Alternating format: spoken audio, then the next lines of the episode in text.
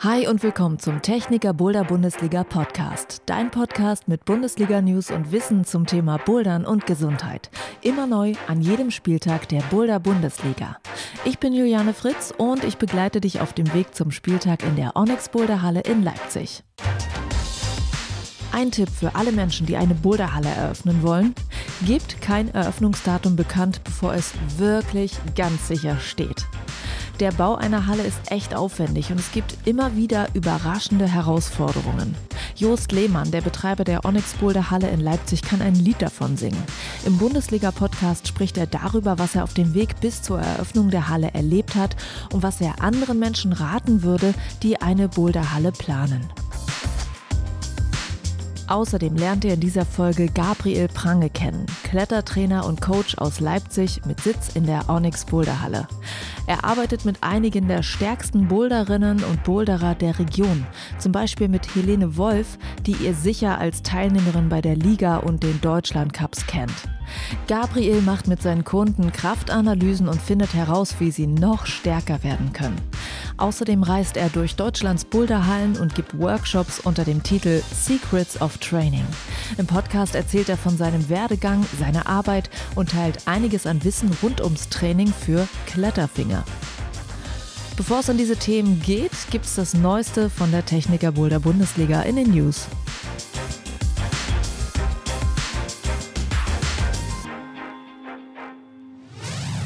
Und ich begrüße wieder Jakob von der Techniker Boulder Bundesliga. Hallo. Hallo Juliane, ich grüße dich. Jakob, erste Frage an dich. Warst du Stand-Up-Paddeln in der Havel beim Bundesliga-Kickoff in Werder an der Boulderwerft? Nee. Wie? Äh, also da war es dann doch ein bisschen zu frisch für. Ich glaube, sie hätten sogar noch äh, ausgeliehen, die Pedals, aber nee, das äh, war mir dann doch ein bisschen zu kalt. Außerdem verbringe ich an so einem Wochenende die Zeit natürlich auf der Matte und äh, schaue den Leuten zu, wie sie nicht nur ja, an den Bodern hängen, sondern dann abends auch noch äh, rumtoren und diverse Pyramiden bauen und äh, sonstige Turnübungen. Das war ein Vergnügen. Ach, da wurden Pyramiden noch gebaut, ja? Auf jeden Fall. Also es ist super Stimmung und dann Aftershow-Party noch. Die Halle hat ja auch Geburtstag. Also sehr viel sehr schöne Momente verbracht und äh, ja, schöne Momente auf dem Wasser zu verbringen, das äh, wird dann vielleicht beim nächsten Besuch passieren. Wenn es dann vielleicht Sommer ist. Nur zum Hintergrund, die Boulderwerft in Werder ist eine Halle, die zugleich auch noch Stand-Up-Paddling anbietet, weil sie direkt am Wasser liegen. Wer da also mal hinfährt, äh, hat dann einfach die Wahl und kann beides mal ausprobieren. Ist eine sehr schöne Sache, eine schöne Halle. Und nutzt auf jeden Fall die nächsten Wochen noch. Also es ist, äh, du hast gesagt, es ist eine sehr schöne Halle, super familiär, eine verhältnismäßig kleine Halle, aber die haben sich wirklich super viel Mühe gegeben beim Schrauben. Es hat mega Spaß gemacht. Äh, super freundliches Team und äh, jetzt mal der Aufruf, ja, die Berliner, wenn ihr denn auch Spieltage in Berlin haben wollt, dann äh, zeigt uns das mal und äh, reißt mal die Station dort in Werder ab. Und dann geht es vielleicht in der nächsten Saison auch mal wieder richtig rein nach Berlin. Und äh, es geht jetzt thematisch natürlich um den neuen Standort der Techniker Boulder Bundesliga, das Onyx in Leipzig. In Leipzig habe ich ja persönlich jedes Mal das Problem, dass ich am liebsten da bleiben würde, wenn ich dann mal da bin, weil ich mag diese Stadt wirklich gerne. Ich mag die Boulderhallen dort sehr gerne. Und diese brandneue Halle, das Onyx, die macht es wirklich noch schwerer zu gehen, muss ich sagen. Die ist sehr schön, sehr modern.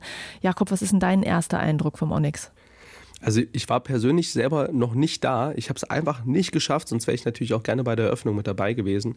Aber was ich bisher gehört habe, und wir haben ja viel Austausch hier mit den äh, Bekannten und Freunden aus dem Plan B, äh, und auch mit den Leuten, mit denen man sonst in Kontakt ist. Also es soll wirklich wohl die schönste Boulderhalle sein, äh, die es in Deutschland gibt.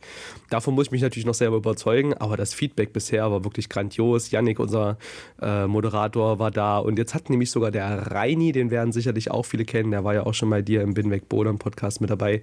Der hat gesagt, äh, Jakob, ich muss unbedingt hier moderieren und äh, da freue ich mich, dass der Reini dort wieder zu Gast ist.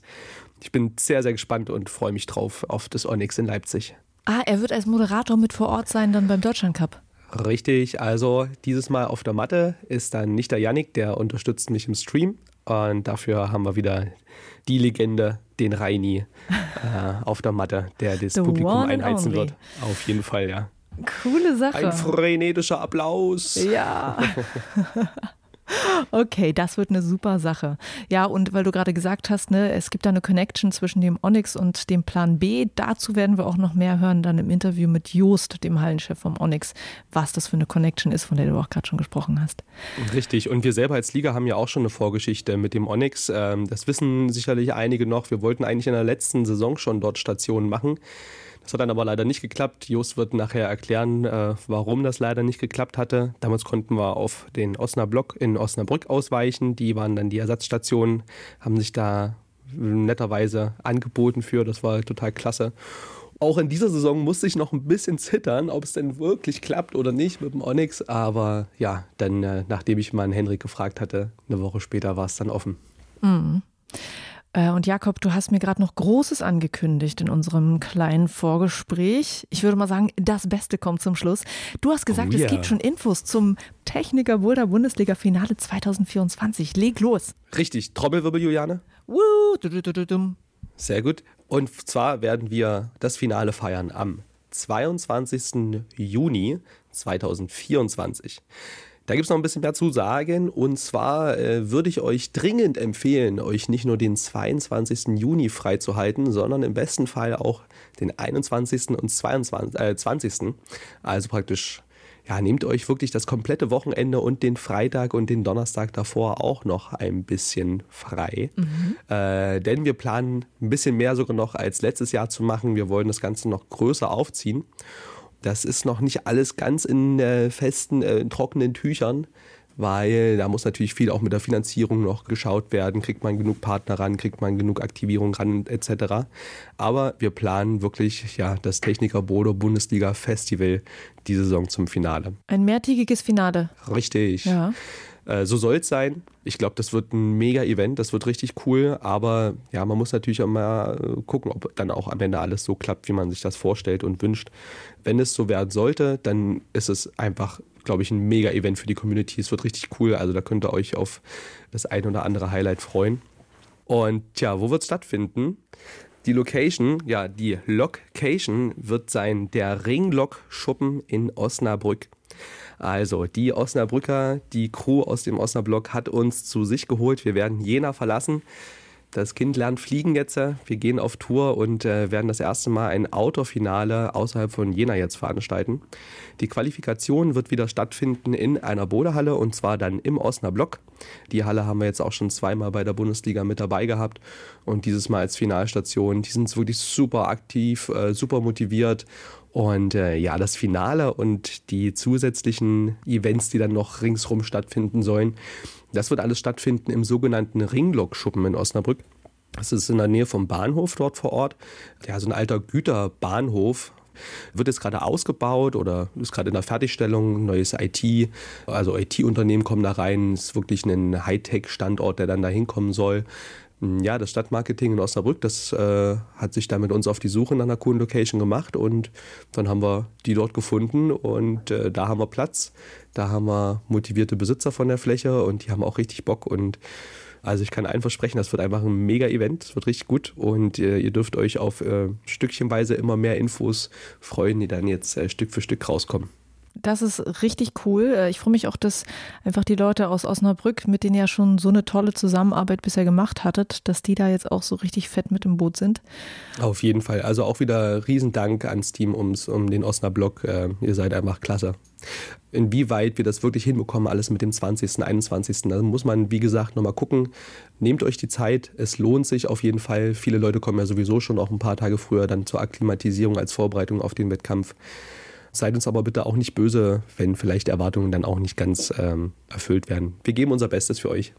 Das ist jetzt zumindest für die wichtig äh, zu wissen, ähm, in welcher Liga, an welchem Tag müsste ich da sein dann. Das, die Infos wird ja dann wahrscheinlich kommen, ne? Genau, das äh, wird nochmal ganz definitiv äh, und final kommen. Aber ich denke, kann jetzt schon mal so viel sagen, gerade die Erstligisten sollten sich auf jeden Fall äh, den Freitag schon mal warm halten und äh, ja, nicht ärgern von wegen, ich muss jetzt einen Tag früher da sein, sondern äh, das Ganze machen wir auch nur dann, wenn es wirklich einen riesen Mehrwert hat für die Community und für den Sport. Und da halten wir euch auf jeden Fall auf dem Laufenden in den kommenden Wochen. Wenn ihr auf jeden Fall Ideen habt ne, und irgendwelche äh, Anregungen äh, oder so, dann schreibt uns gerne auch bei Instagram. Was ihr euch noch wünscht für ein ja, Finale. Richtig, genau. Ne? Wir freuen uns immer über eure äh, Beteiligung und euer Feedback. Okay. Jakob, dann ähm, steckt die Köpfe zusammen, plant weiter, was zu planen ist. und dann bis Leipzig. Auf jeden Fall. Genau. bis dann, ciao.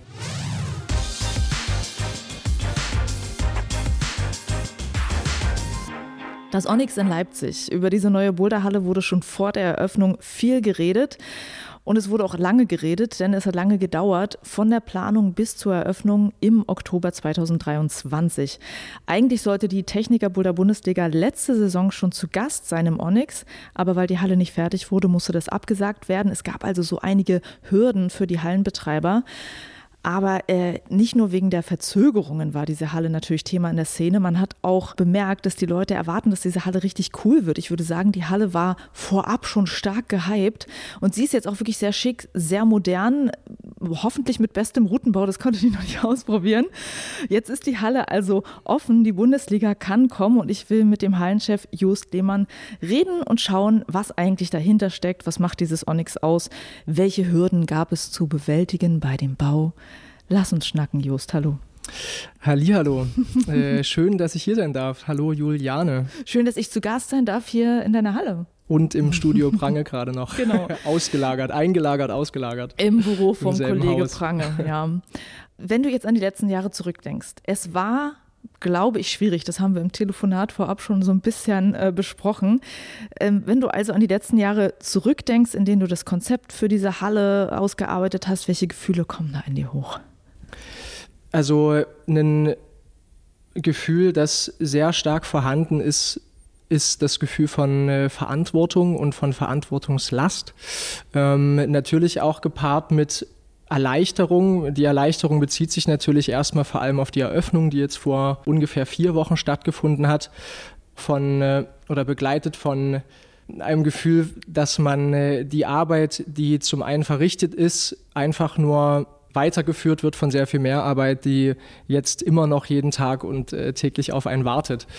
Also man hat ja keinen Moment äh, des Ausruhens. Das heißt, äh, mit einem Schlag, äh, vorher war man oftmals ganz alleine, manchmal dann mit noch MitarbeiterInnen, die sich dann schon zum Team dazugesellt haben so in einer Gruppe von maximal fünf Leuten in der Halle und hat versucht, die irgendwie schnellstmöglich der Eröffnung entgegenzubauen oder fertigzustellen. Und dann mit einem Schlag ist diese Halle offen. Man kann es eigentlich kaum selber glauben und äh, wird aber natürlich gleichzeitig überhäuft mit Kundenfeedback, mit äh, Verbesserungsvorschlägen. Immer natürlich noch mit dem Stand, dass man äh, nach dem eigenen Wissen und Gewissen noch nicht fertig ist mit vielen Dingen und alles plätschert oder platzt so auf einen äh, herein. Von daher ist es äh, gar nicht so leicht zu konkretisieren. Aber ich finde es total wichtig, dass du das ansprichst, weil ich kann es mir so gut vorstellen, dass du gerade so einen Berg Arbeit hinter dir hast äh, und denkst so, oh, check, fertig. Und dann kommt aber einfach der Berg und dann kommen auch schon ganz viele Leute, die finden es irgendwie geil und dann kommen Leute, die sagen, warum hast du es nicht anders gemacht? Ja, also danke, dass du uns da mal reinholst, weil ich glaube, das ist wichtig, das zu bedenken, auch wenn man Kritik gibt, ja dass man vielleicht so ein bisschen in Anbetracht zieht, dass da jemand gerade versucht hat, echt das Geilste zu machen, was er machen kann. Naja, es ist, es ist spannend, weil es ist ja immer so ein Gefüge von unterschiedlichen Erwartungen. Also die im besten Fall sind die höchsten Erwartungen immer die von einem selbst, aber die Erwartungen alleine reichen ja noch nicht dazu, dass die umgesetzt werden. Mhm. Weil dazu brauchst du ähm, natürlich äh, Arbeitskraft, dafür brauchst du Zeit und dafür brauchst du natürlich auch Geld. Und es gibt natürlich immer auch eine Prioritätenliste von all den Aufgaben und die häufen sich natürlich einfach auch dann, vor allem wenn Kunden Hinweise noch dazukommen, die in einer bestimmten Weise abzuarbeiten ja, das äh, wird sich auch wahrscheinlich zu großen Teilen nicht verändern. Es wird bestimmt weniger werden, äh, weil wir natürlich versuchen, all das, was an uns herangetragen wird, umzusetzen, aber natürlich auch erstmal eigene Prozesse so aufzubauen und sich finden zu lassen, dass wir als Team, wir sind halt nun einmal mit einem Schlag knapp 40 Leute, das muss alles betreut und koordiniert werden, mit all dem, was wir anbieten wollen, optimal stattfinden zu lassen. Ja. Ähm, ich habe nochmal zurückgeguckt in eurem Instagram-Feed. Der erste Post war im September 2021. Da standest du, glaube ich, in dieser leeren Halle Und dann habt ihr angekündigt, dass diese Halle kommt und ihr habt da wahrscheinlich nicht gedacht, dass es erst im Oktober 2023 eröffnet, oder? Was war denn eigentlich so anvisiert? Anvisiert war ganz, ganz viel zwischendrin. Also wir haben uns ja immer, und an der Stelle sei auch nochmal das Plan B sehr dankend als Partner erwähnt. Es ist ja kein komplettes äh, Projekt, das nur von mir gestemmt wird, also abgesehen vom Team, das dahinter steht, äh, sondern auch vom Plan B mitverantwortet. Wir haben es halt immer so gehalten, dass wir diese ganzen vielleicht Eröffnungsdaten einfach nie publik machen das ist ja nicht die erste Boulderhalle, ähm, bei der sich die Eröffnung so ein bisschen nach hinten verschoben hat. Und das obliegt einfach immer genau denselben Themen. Ne? Also das sind halt Dutzende Gewerke, ähm, die alle in irgendeiner Weise nicht nur auf der Einbaustelle arbeiten, sondern natürlich auch mehrere Baustellen bedienen. Man ist halt immer nur eine von vielen. Das kann mitunter Monate dauern, bis man ein Angebot auf dem Tisch hat. Dann sind noch andere Gewerke dazu zu koordinieren. Manchmal hat man auch noch einen Wasseranschluss neu zu verlegen. Der Vermieter ist mit involviert. Das sind so viele Prozesse. Da hält man sich lieber mit Eröffnungsdaten zurück, bis man es hoffentlich wirklich weiß. Ja, du hattest mir auch vorab erzählt, das ist ja hier wirklich eine komplett leere Halle gewesen, wo ihr auch alles Mögliche erstmal selbst äh, legen musstet, was man überhaupt braucht. Was du gerade gesagt schon Wasser und, und Elektrizität wahrscheinlich und alles Mögliche. Was waren denn so, das kannst du uns mal mit reinnehmen, so ein, zwei Sachen, die dich auch ähm, so überrascht haben, wo du gar nicht erwartet hast, dass du dich jetzt auch darum noch kümmern musst? Das sind ganz viele. Ich glaube, was man im Vorhinein zum Glück nicht weiß, ist der tatsächliche Arbeitsaufwand, weil wenn man den abschätzen könnte, würde man es, glaube ich, nochmal überlegen, ob man es wirklich machen möchte, so eine Boulderhalle zu eröffnen. Es sind am Ende wirklich einfach die, die zeitlichen Faktoren, die schwer übereinander oder zueinander zu bringen sind. Das lässt sich an so kleine Dingen festmachen, wie zum Beispiel, dass man bevor die Wasserleitung oder der Wasserhausanschluss, der in unserem Fall hier noch nicht gelegen hat, den muss man natürlich mit dem Vermieter abstimmen. Dann brauchst du aber natürlich auch noch im besten Fall Architektinnen. In unserem Fall waren es zwei. Die müssen das natürlich auch in irgendeiner Weise konzipieren. Also man sagt ja nicht zufällig, wir lassen den Wasseranschluss jetzt an diese Stelle legen, sondern äh, das unterliegt ja Funktionseinheiten von wo macht der Wasseranschluss Sinn, weil da sind dann unsere WCs, dort ist vielleicht das Abwasser. Das zieht sich einfach ungemein. Ja, du hast wahrscheinlich äh, einiges gelernt in dieser Zeit. Gibt es Dinge, die man sinnvollerweise an Menschen weitergeben könnte, die auch eine Boulderhalle eröffnen möchten? Ach, das sind natürlich auch ähm, einige. Also ein ganz, ganz großer Punkt sind ähm, die Kosten. Also man kann sich im Vorhinein nicht ausreichend darauf vorbereiten, dass eigentlich alle Dinge, für die man einen bestimmten Preis angesetzt hat, sehr wahrscheinlich um einiges teurer sein werden. Der finanzielle Puffer der gibt einem am Ende auch die Freiheit, eine Baustelle weiterlaufen zu lassen oder verbietet es einem eben auch, ähm, weiterbauen zu können, Gewerke zu bezahlen zum Beispiel etc. Das heißt, der Kostenplan und den Puffer, den man sich dafür angesetzt hat, der darf äh, gerne deutlich höher sein. Ähm, in unserem Fall waren die Kosten, die tatsächlichen Kosten ja auch deutlich mehr, als die wir am Anfang angesetzt hatten. Und da hatten wir immer schon auch Puffer mit einberechnet. Aber es zeigt sich einfach, klar, es war Corona, Holz war schwer zu bekommen, es war alles teilweise um 100 Prozent teurer. Aber das sind alles so Planungsschwierigkeiten, die man einfach schwer vorhersehen kann. Und das absolut Wichtigste neben natürlich der finanziellen Realisierung ist das Team. Auch wenn die Verantwortung bei wenigen liegt, ist in der Realisierung einfach immer eine Frage von Teamarbeit. Und man kann nicht einerseits früh genug anfangen, sich die richtigen Leute zu suchen, man kann auch nicht ausreichend Energie darauf verschwenden, im positivsten aller Sinne, ähm, das Team aufzubauen und zu betreuen, weil am Ende steht so ein Fels einfach immer damit. Also mit allem, was man anbieten möchte, egal ob es Kurse sind, ähm, seien das jetzt Erwachsenenkurse oder du möchtest den Trainingsbereich artgerecht gestalten und dann äh, hat man halt glücklicherweise noch einen Gabriel an der Hand, der einem hilft, das irgendwie zu realisieren. Der äh, Trainer Gabriel Prange, mit dem wir auch noch sprechen werden im Podcast. Genau, der kommt äh, wahrscheinlich später auch noch mal hier ins Mikrofon. Also ich würde fast sagen, die beiden Kernpunkte, an denen so ein Projekt erst, also zuerst gelingt oder auch zuerst scheitert. Genau natürlich einfach die Wahl der Partner. Ne? Ich sitze jetzt hier und darf äh, darüber sprechen, diese Halle mitzubetreiben. Aber auch das ist kein Ding von Alleingang, sondern die Jungs vom Plan B äh, sind da auch also vor allem auch finanziell. Ne? Also das Onyx ist finanziert oder ähm, der Kredit gegeben über ähm, die Plan B Jena GmbH. Und äh, wenn es um die Suche von Partnern geht, mit denen man so ein für meine Begriffe schon auch sehr äh, modernes Bodehallenprojekt umzusetzen gedenkt, dann sollte man da Vorsicht walten lassen, beziehungsweise sich sehr gut überlegen, mit wem man zusammenarbeitet. Und äh, in unserem Fall hat es sehr, sehr gut funktioniert, wahrscheinlich sogar besser als angenommen.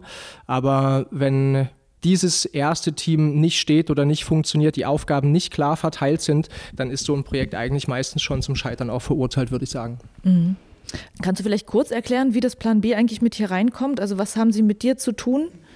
Die haben mit mir bis dato nichts zu tun gehabt, außer dass ich als Routenbauer die letzten Jahre oftmals für ähm, Wettkämpfe oder auch kommerzielle Settings drüben in jener Routen gebaut habe. Und die mussten gleichzeitig dieselbe Idee gehabt haben, nämlich in Leipzig, weil der Bedarf anscheinend sehr hoch gewesen ist. Leipzig, große äh, und auch studentische Stadt, ähm, verträgt wahrscheinlich noch eine Bodehalle mehr die Idee gehabt haben, äh, hier eine zu bauen. Und äh, da die Jungs aber natürlich mit ihrer Bodehalle sehr eingespannt sind in Jena und einfach einen Partner gebraucht haben, der im besten Fall vor Ort ist, vielleicht im besten Fall auch was mit Bodern zu tun hat, sind sie äh, schlussendlich äh, auf mich gekommen und als wir dann uns darüber ausgetauscht hatten, über die Idee, wie denn diese Boderhalle, wenn sie gemeinsam funktionieren soll, aussehen darf, ist es zu dieser Partnerschaft am Ende gekommen. Okay. Ganz klassische Frage, wahrscheinlich für alle Gründer. Gibt es Dinge, die du heute anders machen würdest, wenn du nochmal eine Boulderhalle eröffnen würdest?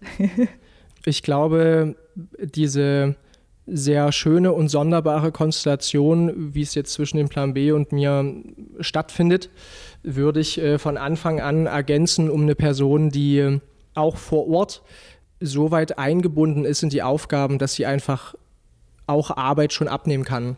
Also was einfach gerade sehr viel Zeit kostet, ist der verzweifelte Versuch, die ganze Arbeit zu bewerkstelligen, die so Tag für Tag anfällt ähm, und eigentlich kaum in einem irgendwie machbaren Zeitfenster auch abzuarbeiten ist. Und äh, das hat natürlich auch mit der angesprochenen Aufgabenteilung zu tun. Äh, aber sonst, äh, man muss einfach sich dessen gewahr sein, dass es einfach sehr, sehr viel Arbeit ist und dass man willens ist, diese auf sich zu nehmen und dass es richtig nicht nur schwer, sondern teilweise auch unaushaltbar ist. Und dann äh, muss man sich sehr gut überlegen, ob man diese Energiereserven gerade hat. Ja. Ähm, lass uns mal umschwenken und ein bisschen über das Erfreuliche reden. Etwas es gibt viel. Stress, es gibt, es gibt viel Stress. Erfreuliches, ja. Die Halle steht ja nun. Du hast gerade schon gesagt, äh, vier Wochen. Äh, ist sie jetzt eröffnet. Ich glaube, die Eröffnungsparty war cool. Ich habe es äh, über Social Media mitbekommen. Es waren ganz viele Leute hier und haben sich sehr gefreut, mhm. soweit ich das mitbekommen habe. Und ähm, was auch immer wieder rüberkam, ist, dass die Leute sehr abfeiern, dass die Halle sehr gut aussieht, dass sie sehr mhm. stylisch mhm. ist. Und das habe ich auch vorab schon immer wieder gesehen. Also, dass einfach Fotos durch meinen Feed gingen von Leuten, die schon hier waren, Rootsetter, Rootsetterinnen, die hier waren, die das einfach abgefeiert haben. Was war dir denn persönlich wichtig, einfach nur jetzt jetzt vom optischen her, wie so eine Halle auszusehen hat? ein kleinen Teil oder einen vielleicht auch gar nicht so kleinen Teil der Optik übernimmt ja schon die Halle, wie wir sie jetzt gefunden und ausgebaut haben. Und ich glaube, uns war von Anfang an wichtig, diesen äh, rustikalen schon Bestandsstil zu vereinen mit modernem Ausbau von Boulderhalle. Das hat natürlich am Ende sehr, sehr viel auch mit Farbgebung zu tun.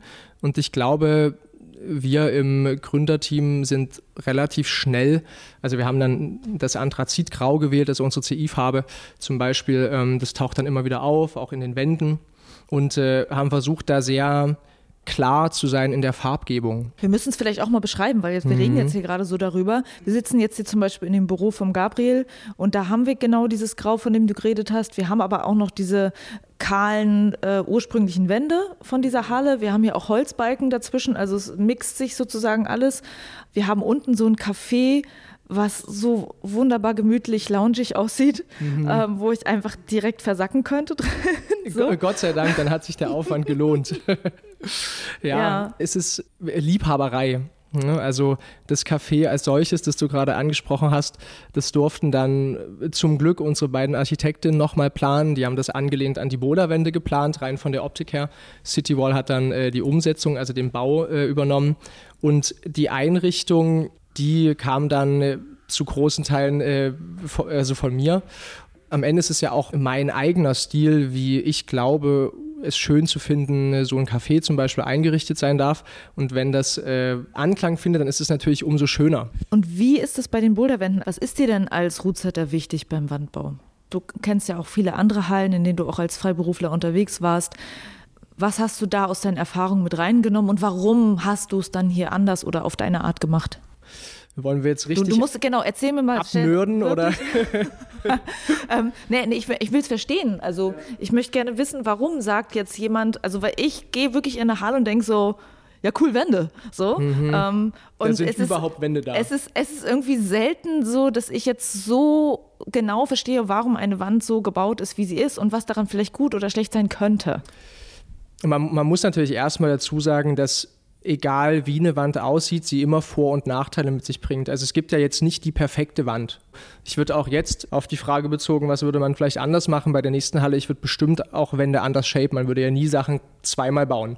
Was generell fürs Routenbauen meiner Meinung nach sehr wichtig ist, ist, dass man große, cleane Wandflächen hat, die man dann mit Hilfe von Volumen umfunktionieren oder umbauen kann und dadurch nochmal die Wand in ihrer Struktur äh, sich verändern. Wenn man jetzt einfach ein Bild malen würde, wie sich Wandflächen von Boulderhallen in den letzten zehn Jahren verändert hat, dann sind die im Schnitt wahrscheinlich alle erstmal größer geworden, also planer. Ähm, und in den Winkeln, wie sie aufeinandertreffen, auch sehr viel flacher. Das heißt, was man natürlich auch versucht zu verhindern. Das ist das Erste, was RoutenbauerInnen, äh, wenn sie an eine Wand kommen, wo es einen 90-Grad-Winkel gibt, versuchen äh, irgendwie wettzumachen, ist ein Volumen dort dran zu spaxen an die Kante, um, diesen, um diese krasse Kante wegzubauen. Ne? Weil die natürlich viele Sachen erzwingt bzw. nicht möglich macht in der Umsetzung von einer bestimmten Bewegung. Genau, und der Trend geht relativ klar hin zu mehr plattigen Wänden oder Wandflächen, weil man da natürlich sehr viel schöne dynamische und aber auch technische Boulder bauen kann, die der Überhang ad hoc aufgrund seiner Wandneigung erstmal verbietet. Das heißt, die Spielfläche für uns RoutenbauerInnen ist einfach größer auf äh, so leicht geneigten, leicht überhängenden bis leicht geneigten Wandflächen. Okay, danke für die Erklärung. Es gibt noch äh, eine Sache, die Leute abfeiern, die ich auch abfeiere, ähm, die in dieser Halle sehr toll ist. Ich bin ja ein Mensch, der immer gerne sagt, ich mag zwei Dinge sehr gerne, und zwar Bouldern und Essen. Mhm. Und ich verstehe, dass nicht alle Hallen irgendwie eine geile Gastro haben, aber ich finde es wunderschön, wenn es so ist, wenn ich einfach bouldern gehen kann und weiß, ich kann danach was Schönes essen. Und das kann man hier machen. Ihr habt hier eine eigene Küche. Es ist äh, alles vegan, finde ich auch super cool.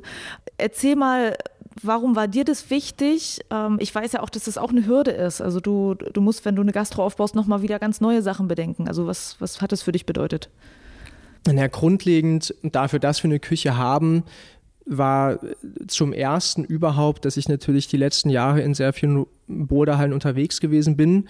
Und als Routenbauer möchte man natürlich äh, begleitend zu dem Job, den man da ausübt, irgendwie noch essen. Und im besten Fall gut, weil man braucht die Energie, man verschwendet die den ganzen Tag und hat meistens nicht die Möglichkeit, außer es ist ein Restaurant in der Nähe und dann muss man sich aber auch wieder damit rum ärgern, äh, will ich das gerade essen, passt das irgendwie zu dem Stil der Ernährung, den ich vielleicht auch habe, da überhaupt Essen zu bekommen. Und deswegen war es für mich auch einfach als jemand, der wirklich sehr, sehr gerne isst, sehr, sehr gerne kocht, extrem wichtig, ähm, von Anfang an auch im Konzept schon verankert, die Möglichkeit zu haben, ein eigenes Bistro aufzubauen. Und äh, klar, du hast es gerade gesagt, ne, man ist hier meistens mehrere Stunden am Stück, meistens nach der Arbeit. Du hast immer dann das Prozedere, schaffe ich es noch einzukaufen, äh, schaffe ich es noch zu kochen, das ist irgendwie alles blöd und du willst ja eigentlich im besten Fall hier sitzen können, du willst noch das Bier trinken, machst du sowieso schon. Da wäre Essen einfach eine sehr nette Geste und wir versuchen es einfach anzubieten und schauen mal, wie es angenommen wird. Coole Sache. Ähm, was ist dir als Hallenchef slash Routenbauer wichtig, wenn es um den Routenbau in deiner Halle geht? Was generell, glaube ich, einfach wichtig ist, immer im Hinterkopf zu behalten, ist, dass man in einer Boderhalle Kunden hat, die von dem Level, ich bin das erste Mal hier bodern, bis hin zu, ich kletter extrem hart, alles vertreten hat und der Routenbau sollte meiner Meinung nach in der Lage sein, mit dem Anspruch, den er fährt, jeden der einzelnen Kunden abzuholen. Und das heißt einfach im Umkehrschluss, dass ich für den leichten Boulder mindestens genauso viel Aufwand investiere, den perfekt zu bauen, genauso wie ich denselben Anspruch investiere, um einen schweren Boulder zu bauen. Und ich glaube, wenn man das umsetzt, und es braucht oftmals sehr, sehr viele Jahre Erfahrung, sehr, sehr viel Scheitern, bis das dann immer besser gelingt. Die Lernkurve hört ja nicht irgendwann auf, die geht immer weiter. Man hat ja als Routenbauer nie ausgelernt, ist ja auch klar. Dann kommt man dem einfach schon sehr nahe. Und ich würde sagen, das ist, wenn überhaupt, dann auch der Kernpunkt des Routenbauens, wie wir versuchen, ihn hier umzusetzen. Ähm, dieses Thema, dass man in einen leichten Boulder genauso viel investiert wie in einen schweren Boulder, höre ich jetzt auch nicht das erste Mal, dass das für viele so eigentlich so ein großes Ziel ist. Aber wenn es immer wieder darüber gesprochen wird, heißt es, dass es in der Realität nicht immer so stattfindet. Also ähm, findest du in deiner Arbeit das manchmal schwer, das gleich zu gewichten? So, oder wo, wo ist das Problem, es so gleich zu gewichten? Mm, äh, das Problem ist eigentlich, wenn überhaupt dann der eigene Anspruch, beziehungsweise oftmals werden leichte Boulder einfach abgetan. Ne? Die baut man so in der letzten Stunde, dann baut man davon drei, dafür füllt man Lücken auf. Aber diesen Stand hat Bouldern und Routenbau eigentlich schon lange verlassen. Und wenn man sich die nennen wir es mal, von Kunden bewerteten besten Boulderhallen Deutschlands anschaut, dann äh, kommt immer wieder zum Ausdruck, dass die leichten Boulder ja auch sehr schön sind und man merkt, dass da sehr viel Liebe und auch ähm, Commitment einfach, also Arbeit drin steckt. Und ähm, das ist, glaube ich, einfach eine Frage von logischerweise auch Zeitmanagement, aber auch von dem Anspruch, den man als Halle fährt, als Routenbau-Team fährt, dem leichten Boulder oder eigentlich gar nicht nur dem leichten Boulder ähm, auf den leichten Boulder sondern jedem Boulder die gleiche Aufmerksamkeit zu schenken. Ähm, und das bedeutet natürlich oftmals einfach mehr Arbeit und auch mehr Frust, weil natürlich nehmen wir jetzt mal einen sehr, sehr leichten Plattenboulder oder nehmen wir mal einen technischen Boulder, der ist sehr viel leichter, in Anführungsstrichen, in schwer zu bauen, als in leicht zu bauen weil dann funktioniert dieselbe Idee nicht, weil die ist automatisch zu schwer. Das heißt, ich muss mir überlegen, was für Griffe, für Volumen, für eine Wand habe ich überhaupt vor mir und bin ich in der Lage, für einen leichteren Schwierigkeitsgrad ein ähnliches Gefühl zu bauen. Am Ende baut man ja einen Bewegungsrätsel, einen Puzzle und das verursacht im besten Fall eine positiv konnotierte Emotion bei dem Kunden, bei der Kundin am Ende. Das erfordert einfach Arbeit. Ich glaube, ich sehe es immer noch häufig, dass angefangen wird mit dem quasi schwersten Boulder ähm, und dann am Ende die leichtesten, wie du gerade gesagt hast, mit auffüllen. Ähm, nicht, dass ich jetzt irgendwie äh, wahrscheinlich die schlauste Idee der Welt raushaue, die noch niemand hatte, aber gibt es das auch, dass es genau umgekehrt gemacht wird?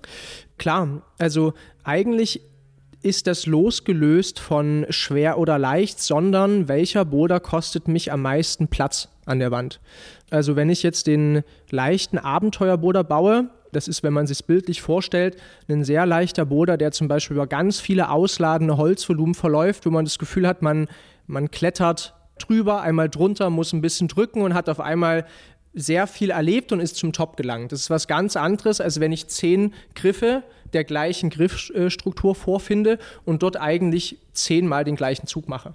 Und der letztbenannte Boulder kostet natürlich viel weniger Aufwand, aber auch viel weniger Platz. Und wenn ich natürlich jetzt die Wand schon vollgebaut habe, dann passt dieser ganz leichte Abenteuerboulder, der mich sehr viel Platz kosten würde, gar nicht mehr in die Wand. Das heißt, ich muss mir eigentlich, wenn die Wand einmal abgeschraubt ist und ich mir eine Idee entwickle oder mit dem Team gemeinsam, wie ich diese Wand strukturieren möchte, muss ich dem Boulder, der am meisten Platz kostet, losgelöst von der Schwierigkeit, einfach als erstes bauen. Und dann passiert es eigentlich nicht mehr. Macht Sinn.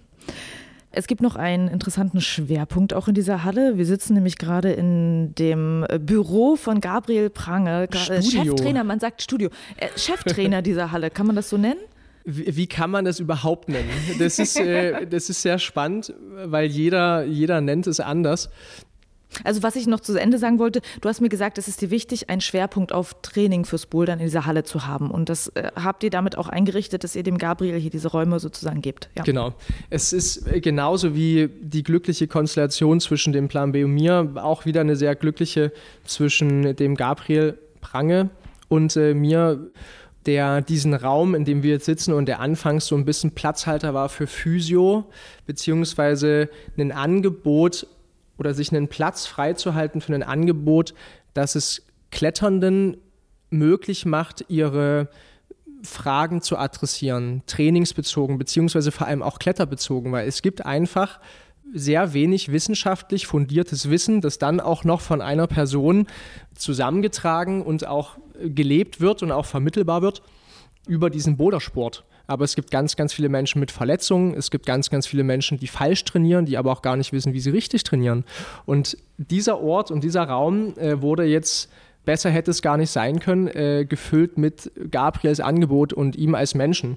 Und ähm, die Zusammenarbeit hat jetzt gerade begonnen und da gibt es noch ganz viele Ideen, wie sich das weiterentwickeln kann. Für Gabriel, der hat ja seine Selbstständigkeit auch noch vor gar nicht so langer Zeit aufgebaut oder begonnen aufzubauen und äh, ist jetzt in der glücklichen Situation, dass er mit seinem Angebot krass viel Anklang findet oder die Nachfrage extrem hoch ist. Und äh, die Hoffnung ist natürlich, dass wir beide davon profitieren können. Also er hat jetzt hier den Raum, von dem er aus wirken kann und gleichzeitig profitiert das Onyx extrem von seinem Wissen. Also er hat uns zum Beispiel den Trainingsbereich eingerichtet. Das hätten wir bestimmt auch in irgendeiner Weise geschafft, aber es würde nicht annähernd den Ansprüchen gerecht werden, die modernes Training mittlerweile voraussetzen. Hm. Ja, spannend. Muss ich ihn nachher mal fragen, was äh, die Essentials für einen guten Trainingsraum sind, wa? Mach, mach mal, ja. Und, und ob er glaubt, dass äh, unser Trainingsbereich die auch hergibt. Naja, wenn er das mitkonzipiert hat, dann will ich es doch hoffen. Ich denke, ich denke, ja. ja, aber wichtiger Punkt, ne? Also Trainingswissen direkt in der Halle irgendwie weitergeben zu können. Genau, ne? Und das geht natürlich dann auch noch oder die Zusammenarbeit geht dann noch ein bisschen weiter. Das heißt, wenn wir zum Beispiel Erwachsenenkurse anbieten wollen, dann sind die TrainerInnen gecoacht von Gabriel. Das heißt, wir wollen natürlich, dass die Wissensvermittlung, die hier stattfindet, oder einfach der Output an Wissen dem modernen Stand von Trainingswissenschaften bezogen auf das Bouldern gerecht wird. Und dann muss man natürlich in irgendeiner Weise für einen gleichen Wissensstand sorgen von ganz vielen verschiedenen Menschen. Und dafür ist Gabriel natürlich auch der perfekte Ansprechpartner. Und das formt diesen Umstand zu so einem Glücklichen überhaupt. Okay, äh, dann kommen wir mal zu dem Anlass, weshalb ich überhaupt hier bin. Die Techniker Boulder Bundesliga wird für sechs Wochen hier einziehen mit einem Spieltag. Und es äh, wird auch ein Spieltag mit Deutschland Cup sein hier. Zum Glück. Zum mhm. Glück. Ähm, das heißt, es wird ein cooles, großes Boulder-Event hier stattfinden. Und du kannst mal die große Bühne bauen fürs Root-Setting-Team. Wer wird dafür sorgen, dass hier geile Boulder für die Bundesliga in die Halle kommen? Äh, ja, bei, bei so einem großen Event muss man natürlich auf äh, die Profis setzen und äh, die sind namentlich alle schon mehrfach erwähnt und auch gekannt.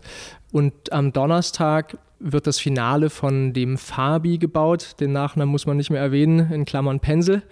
Der Tobi Dietler kommt aus Hamburg angereist und komplettieren wird das Team Stefan Vogt, kennt man auch mittlerweile sehr gut, unglaublich guter Routenbauer. Und noch von Helena aus Berlin, worüber ich mich auch sehr freue. Die ist das erste Mal hier und äh, gibt ihr Routenbauen zum Besten. Verstärkt wird das Team dann noch von dem Philipp und dem Tom aus Dresden. Das ist der Tom Küchler und bei Philipp fehlt mir gerade der Nachname, aber auch so also guter Routenbau, die kennt man beide auch vom Mandala-Team. Dann bau im besten Fall, wenn ich Zeit habe, ich auch noch ein, zwei Boulder, aber das wird eher so ein bisschen abgespeckt sein. Und dann gibt es unser eigenes Hausschrauberinnen-Team. Also ich hoffe und also bin mir sehr sicher, dass wir uns auf sehr hochkarätige Boulder alle freuen dürfen. Und äh, wahrscheinlich auf einige spannende Gäste, weil äh, also die diese Boulder dann ausprobieren, weil das ist hier auch eine Region, wo einfach ein cooles Boulder-Publikum schon da ist. Es werden bestimmt auch einige Berliner anreisen. Also es wird sicherlich coole Boulder geben, ähm, coole spannende Leute, die herkommen, um die Herausforderungen anzunehmen. Es wird ein Fest, äh, ja. ein großes Fest, ganz bestimmt. Ja. Auf jeden Fall. Und ich wünsche euch äh, ganz viel Spaß natürlich mit dem ersten Tag, mit dem Kick auf dem Deutschland Cup und dann auch über die Wochen mit der Liga. Und danke, Just, fürs Interview. Sehr, sehr gerne. Wir sind auch sehr gespannt, freuen uns sehr und ähm, alles Gute.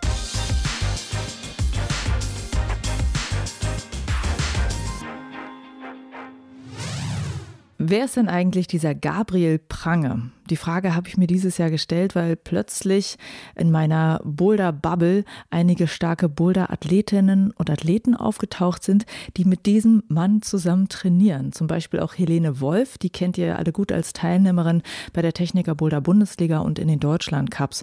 Und Gabriel ist unter anderem ihr Trainer und er ist mit der Eröffnung des Onyx in Leipzig quasi in diese Halle eingezogen und macht da sein Headquarter auf.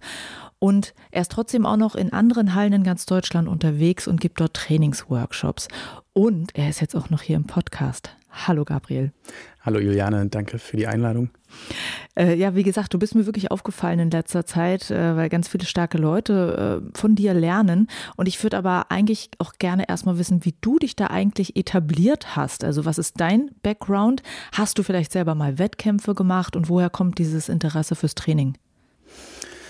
Ich habe vor ziemlich genau zwei Jahren meine Selbstständigkeit als Trainer begonnen und ähm, habe auch zu dieser Zeit schon angefangen, Kraftanalysen zu machen. Das heißt, mit elektrischen Dynamometern Maximalkraftwerte und Schnellkraftwerte zum Beispiel erhoben und äh, mir da stückweise ein Toolset aufgebaut, wie ich Menschen anschauen kann und schauen, wo sind so Stärken und Schwächen und dann daraus auch einen Trainingsplan zu bauen, der sich an den ja, aktuellen Erkenntnissen, die es so in den Trainingswissenschaften gibt, orientiert. Und meine Zielgruppe war zu dem Zeitpunkt vor allen Dingen erwachsene, ambitionierte Menschen, die ja mit ihrem Training vielleicht nicht mehr so vorangekommen sind. Und mit diesem Angebot habe ich da eine ganz schöne Nische getroffen. Das ist mir dann auch währenddessen erst so bewusst geworden, als ja die Nachfrage einfach immer größer wurde. Ähm, die andere Frage war? Wie hast du dich überhaupt ausgebildet oder weitergebildet? Wo ziehst du dein Wissen her? Also ähm, es gibt ja zum Beispiel Trainer und Trainerinnen-Ausbildungen, beispielsweise beim DAV oder Clever. Das hast du zum Beispiel gar nicht gemacht. Wie kommt das bei dir, dass du dieses Wissen dir angeeignet hast? Also mein, mein Wissen beziehe ich vor allen Dingen aus Studien. Das heißt, ähm, ich habe sehr viel Zeit, sehr viele Stunden damit verbracht, ähm, das Internet zu durchforsten. Es gibt dort größere Plattformen, wo man Studien ja kostenfrei lesen kann, Studien auch kaufen kann und durchlesen kann. Und dann gibt es natürlich auch Menschen, die schon sehr viel für sich geforscht haben oder auch im Klettertraining dort quasi maßgeblich die Entwicklung mit vorantreiben und ähm, ja auch Weiterbildungen anbieten und Seminare anbieten. Eine Person, die mich da sehr geprägt hat, ist zum Beispiel Tyler Nelson von Camp for Human Performance aus den USA, bei denen ich dann zu Corona-Zeiten auch alle Weiterbildungen belegt hatte. Dann gibt es auch Angebote wie der Performance Climbing Coach Summit, wo, sagen wir mal so, die TrainerInnen Elite international da so zusammenkommt und Vorträge halten. Dann gibt es natürlich auch TrainingswissenschaftlerInnen, die ähm, Forschung zum Allgemeintraining oder zum Athletiktraining machen. Und hast du ähm, irgendeinen bestimmten beruflichen Background, der irgendwie damit zu tun hat? Zum Beispiel gibt es auch manche Trainer, die haben äh, eine Physiotherapieausbildung. Wo kommst du her? Ähm, ich habe damals nach dem Abi ähm, eine dreijährige Ausbildung zum Notfallsanitäter gemacht und äh, mit der Ausbildung insgesamt sechs Jahre auch im Rettungsdienst gearbeitet wusste aber auch schon relativ bald, dass ich da nicht für immer bleiben möchte und war nach wie vor interessiert am menschlichen Körper und war auch so auf der Suche nach einer Ausbildung, nach einem Studium, wo ich ja möglichst ganzheitlich arbeiten kann, viel Informationen bekomme über den menschlichen Körper und auch direkt praktische Tools bekomme und ähm, hatte mich dann entschieden, ein Osteopathiestudium zu beginnen das habe ich auch während der Rettungsdienstzeit gemacht, also berufsbegleitend. Und parallel lief dann auch eine Ausbildung zum Heilpraktiker. Ja, und wollte gerne auch die Osteopathie mit dem Klettern, mit dem Bouldern verbinden. Äh, musste dann aber auch währenddessen oder ja, nach so circa zwei, zweieinhalb Jahren, das geht insgesamt fünf, fünf Jahre, dann auch für mich feststellen, dass ich das so nicht mehr weiterverfolgen kann, weil da sehr viele Fragen aufgetaucht sind. Und wer sich vielleicht mit dem Thema auch schon mal auseinandergesetzt hat, weiß, dass mittlerweile viele Erkenntnisse da sind, die dem widersprechen, wie man dort auch arbeitet. Und für mich war dann irgendwann ein Punkt erreicht, wo ich da auch nicht mehr weitergehen konnte. Ist es dann, äh, was du davor gefunden hast, irgendwelches veraltetes oder überholtes Wissen, von dem du dann irgendwie in deinem Selbststudium gelesen hattest, dass, dass das anders ist, anders sein kann? Genau, also in, in der Osteopathie, Physiotherapie arbeitet man nach so einem biomechanischen Modell und untersucht so den Körper nach Fehlbewegungen, Dysfunktionen und möchte zum Beispiel mit, mit einer Manipulation oder mit einer ja, äußeren Anwendung, mit einer, mit einer Therapie das verändern und darauf Einfluss nehmen und genau dieses Bild der Symmetrie und der Fehlstellungen und dass sich daraus Schmerzen oder Verletzungen ergeben, ist vielfach widerlegt und da herrscht eigentlich auch ein Konsens. Da ist in den letzten Jahren noch einfach sehr viel passiert, wo ein großer Shift gerade dadurch entsteht. Also ein, ein, gutes Beispiel ist, denke ich, das Thema Rückenschmerz, dass man ähm, Vielleicht kennt das jeder, mal gelernt hat, man darf nicht aus dem runden Rücken heben. Und heute weiß man aber, dass das überhaupt gar kein Problem ist. Ja, und dass aus einem geraden Rücken zu heben genauso problematisch sein kann, dass eine Person mit einem krummen Rücken nicht mehr oder weniger Schmerzen hat als eine Person, die erstmal offensichtlich gerade aussieht. Und das ist aber so die, die Grundannahme in zum Beispiel in der Osteopathie, dass man eben Asymmetrien, Fehlbewegungen versucht zu finden. Und Fehlbewegungen und Asymmetrien sind natürlich erstmal einfach nur eine festgelegte Norm. Und diese Norm existiert vielleicht gar nicht. Im Grunde genommen geht es ja darum, dass jemand kommt mit Schmerzen und man dieser Person dann helfen möchte oder ähm, das eben verändern möchte. Und das Coole an Forschung oder an guten Studien ist, dass man dann überprüfen kann, ob man dann immer zu dem gleichen Ergebnis kommt, wenn man eine Untersuchung macht. Also sind das immer die Leute, die so und so aussehen, die dann dieses Problem haben. Und da weiß man heute aktuell, dass das Thema Schmerz einfach viel komplexer ist, als man denkt. Und dass auch ja, körperliche Veränderungen, körperlicher Verfall, Degeneration zum Leben dazugehören und nicht unbedingt bedeuten, dass man deswegen Schmerzen hat. Das gibt Menschen, deren Wirbelsäulen sehen auf dem MRT total zerstört aus oder sehr abgebaut und sehr verändert und die Personen können sehr, sehr gut leben, haben vielleicht kaum Einschränkungen und es gibt auch die Personen, die vielleicht ganz kleine Veränderungen haben auf dem Bild und sehr, sehr dolle Schmerzen. Also das heißt, Schmerz an sich ist da nicht so ein verlässlicher Parameter und genau ist einfach viel komplexer. Man muss dann dort die ganze Umgebung von dieser Person auch mit anschauen. Ne? Also wie ist der Alltag, wie ist die Arbeit, wie ist der Stress, wie ist der Schlaf, wie ist die Ernährung, wie ist die Bewegung. Genau, und daraus kann man vielleicht eine Strategie entwickeln, der Person zu helfen, aber ich bin davon überzeugt, dass es nicht der Weg ist, sich auf die Behandlungsliege zu legen und ähm, dass ich dann dort extern einen Wirbelkörper manipuliere, knacken lasse und dass sich das dann dadurch verändert. Ja. Kommen wir mal äh, jetzt zu der Arbeit, die du aktuell machst. Du hast auch schon gesagt, das nennt sich Athletiktraining. Und ähm, dass man das auch definieren müsste hier fürs Interview, was eigentlich Athletiktraining ist. Also bitte ich dich um das zu tun. Ja, Athletiktraining bedeutet, dass man die Athletik trainiert. Die Athletik ist das, was wir in dem Sport, den wir ausüben, physisch an Anforderungen haben an den Körper. In unserem Kontext jetzt beim Klettern zum Beispiel Maximalkraft, Kraftausdauer, Schnellkraft, ähm, aber auch Muskelwachstum auf die Körperbereiche bezogen, die wir in dem, ja, in dem Sport eben brauchen. Also im Klettern zum Beispiel in den Fingerbeugern und in der Schultermuskulatur. Und das Training bezieht sich dann genau auf diese Muskelgruppen und ist meistens dann auch ein Training, was nicht selbst die Sportausführung ist. Also zum Beispiel dann abseits der Wand im Kraftraum beim Klettern ist es aber auf jeden Fall auch eine Systemwand, die damit reinspielt. Okay. In unserem Vorgespräch hast du auch gesagt, dass du ähm, in deinem ganzen Lesen, im Studieren äh, der äh, Klettertrainingsliteratur hast du auch gemerkt, es gibt einiges überholtes Trainingswissen und dass es auch ein Bedürfnis ist für dich, darüber aufzuklären.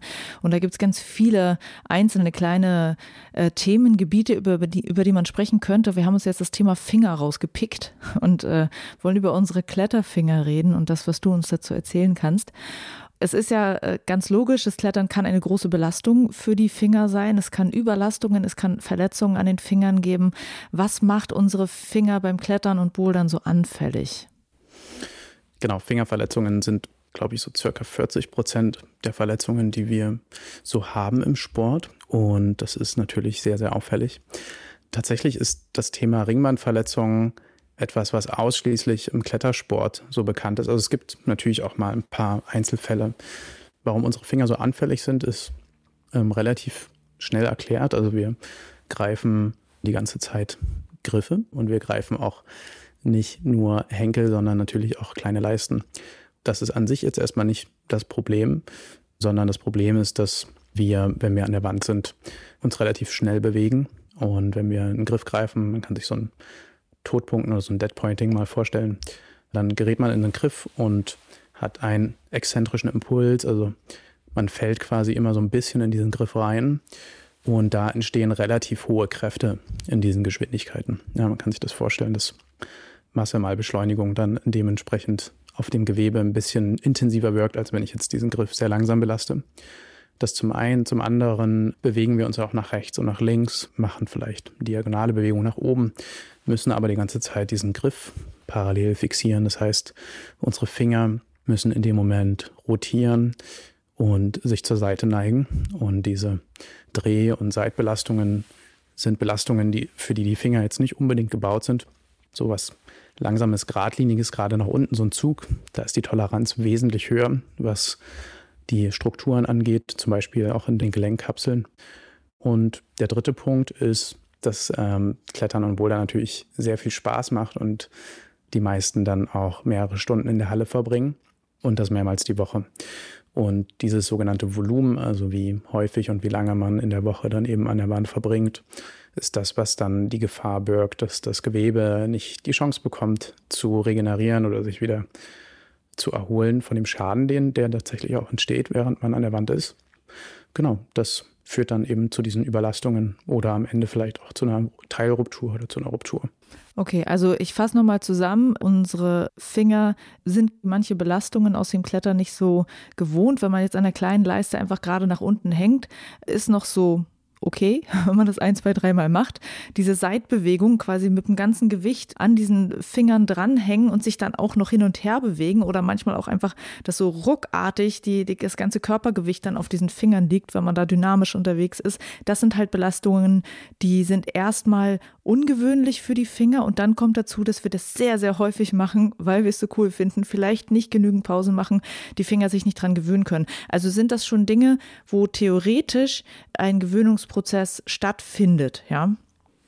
Genau, also du hast es gut zusammengefasst. Ähm, es findet eine Gewöhnung statt und ähm, ich wollte nur noch ergänzen, also das, was, was ich oder du, was wir gerade aufgezählt haben, ist im Endeffekt erstmal genau das, was Klettern auch ausmacht. Ne? Also man muss leider sagen, dass Klettern in sich von dem Charakter und von der Art und Weise, wie wir uns bewegen, eher was ist, was relativ fordernd und stressig ist für die Band- und Sehnstrukturen, ne? also Bindegewebe. Genau. Und wie ist es dann mit, mit der Gewöhnung? Also wir wollen ja so trainieren gerne, dass die Finger sich eben dann doch daran gewöhnen und dass sich dann da stärkere Strukturen ausbilden, die diese Kräfte abhalten können. Ja, genau. Dieses Thema ist auch vielschichtig. Das heißt, eine Person, die beispielsweise im Wachstum, also im Kindesalter oder Jugendalter schon anfängt zu klettern oder zu bouldern oder auch zu trainieren, wird erstmal ganz andere Voraussetzungen haben, weil in dieser Zeit dort maßgeblich das Dicken, also der, der Durchmesser, zum Beispiel von Ringbändern, sich stark verändert oder auch eben an die Belastung anpasst. Ähm, sobald man ausgewachsen ist, wird dieses Dickenwachstum maßgeblich langsamer. Also es findet noch statt, aber es ist ein Anpassungsprozess, der mehrere oder viele Jahre dauert und auch erstmal, sage ich mal, endlos weitergeht. Das ist so der eine Punkt. Das heißt, entscheidend ist immer, wann, wann man auch begonnen hat.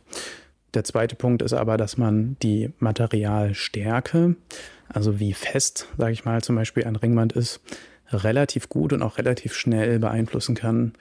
Die Literatur sagt aktuell, wenn man ein Training verfolgt, was bindegewebsstärkend ist, dass man dort innerhalb von zwei bis vier Monaten auch eine drastische Festigkeitssteigerung erreichen kann, die dann ungefähr auch nach drei, vier Monaten ein Plateau erreicht, wo es dann nicht mehr wirklich weitergeht. Das sind so Anpassungen, die stattfinden. Man muss aber auch dazu sagen, dass egal wie viel man trainiert oder man seinen Körper auch vorbereitet, es gibt natürlich immer ein Restrisiko. Also man kann immer auch über die Kapazität oder die Toleranz des Körpers hinausgehen. Und man kann, wenn man, in, sag ich mal, wirklich jetzt stundenlang an der Wand ist ähm, und das immer weiter treibt, wird auch jemand, der schon sehr lange beim Klettern dabei ist, irgendwann diesen Punkt erlangen, wo auch er oder sie eine Verletzung erleidet. Mhm.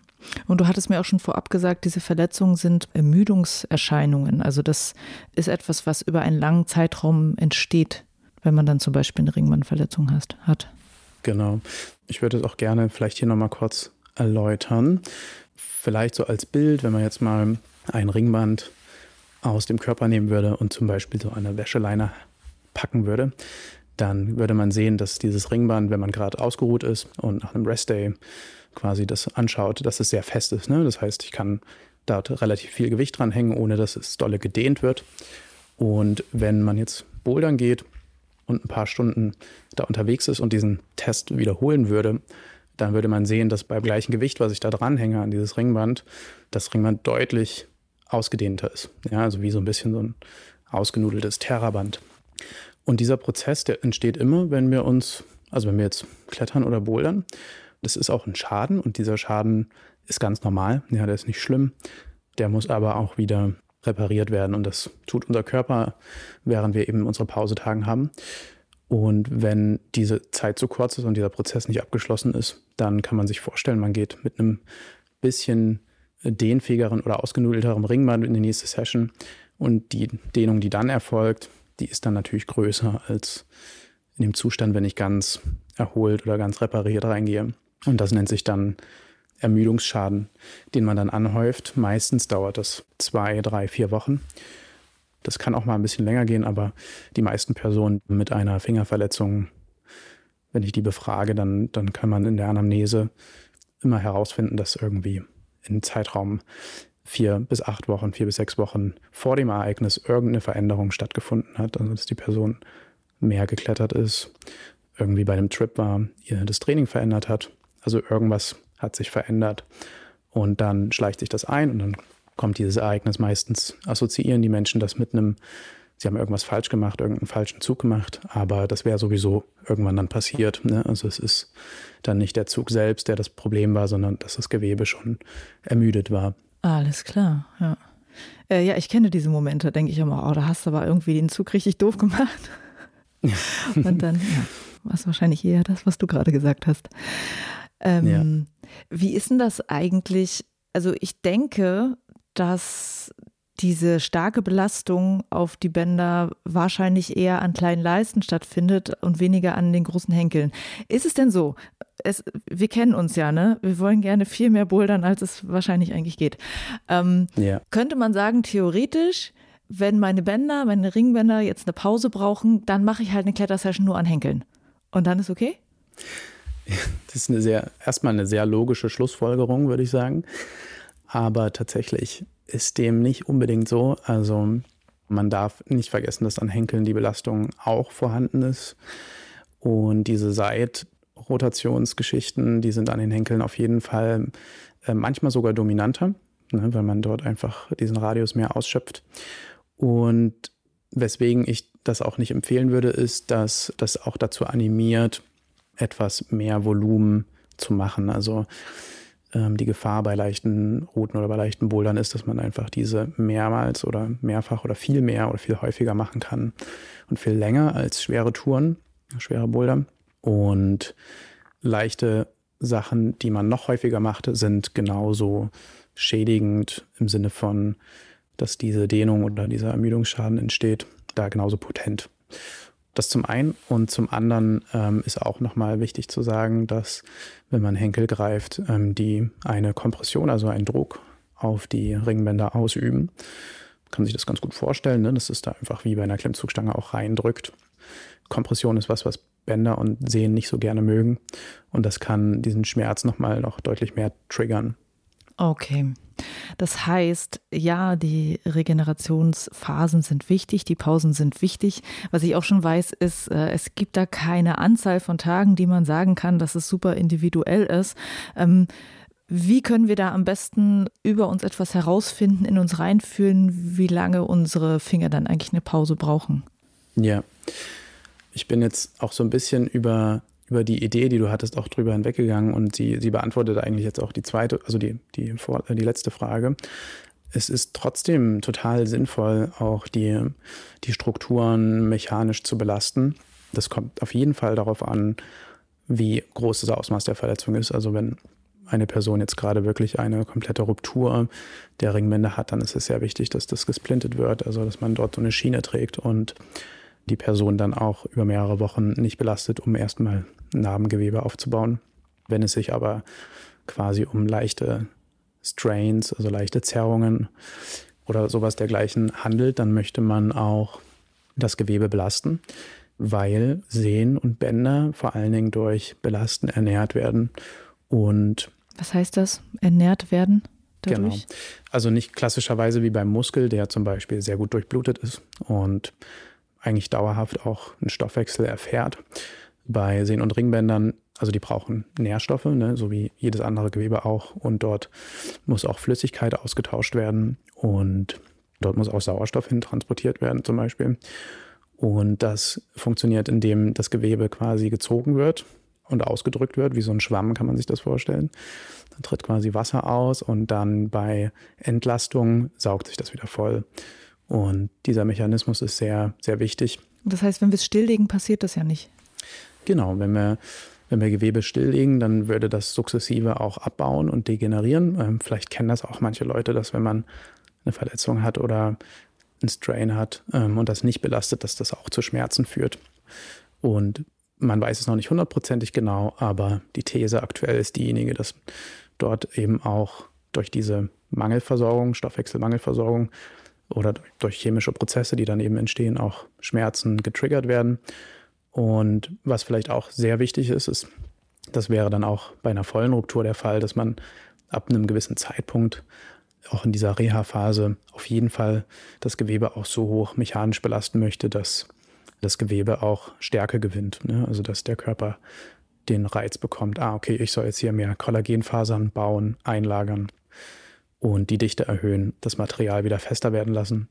Und auch das Narbengewebe, was entsteht, soll ja auch Narbengewebe sein, was ähm, sich gut belasten lässt. Das heißt, in Sehnen- und Bandstrukturen bedeutet das, dass diese Fasern alle parallel liegen. Und wenn ich ein Narbengewebe bilde und keine Belastung draufbringe, dann wird der Körper in alle möglichen Richtungen diese Fasern ausrichten. Und sie werden nicht so schön parallel sein wie ein gesundes Gewebe. Das ist auch nochmal ein wichtiger Punkt, dass man diesen Heilungsprozess eben durch Belasten auch unterstützen möchte, was für viele vielleicht kontraintuitiv ist, also ein verletztes Gewebe auch zu belasten, aber das ist quasi der zentrale Baustein, wenn es so um Reha geht. So wie du es gerade erklärt hast, ähm, sind wir davon ausgegangen, man hat halt jetzt die Ringbandverletzung und wie kann man dann die Finger wieder belasten. Ich würde aber auch gerne zu dem Punkt gehen, wir wollen vielleicht erst gar nicht dahin kommen, ähm, mhm, ja. aber wir haben halt Bock viel zu trainieren und ähm, wie kann man, wie kann man diese Pausen gestalten, um halt überhaupt gar nicht mhm. in diese Ermüdungserscheinung äh, reinzukommen oder in diese Verletzung reinzukommen und auch woran merke ich denn Dinge? Also woran merke ich, das ist jetzt ein zu viel? Woran merke ich, die Pause war, war jetzt lang genug und dass ich wieder anfangen kann? Gibt es da irgendwelche Dinge, die du uns weitergeben kannst? Äh, auf jeden Fall. Neben der Antwort ist es natürlich immer individuell. Gibt es auf jeden Fall ähm, auch generelle Aussagen, die man darüber treffen kann.